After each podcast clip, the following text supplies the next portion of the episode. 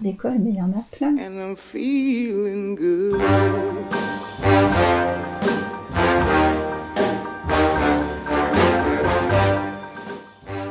À l'époque, on était séparés entre les filles et les garçons.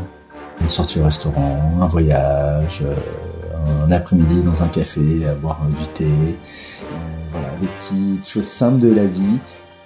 de la lumière, du soleil, envisager la suite. Enfin, ça fait du bien. Retrouvez bientôt le podcast Des voleurs de son. Notre envie Aborder des thèmes qui vous touchent parce qu'ils nous touchent.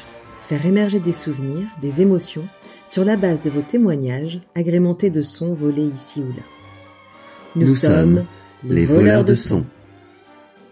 Retrouvez les deux premiers épisodes vendredi 3 février sur les plateformes habituelles.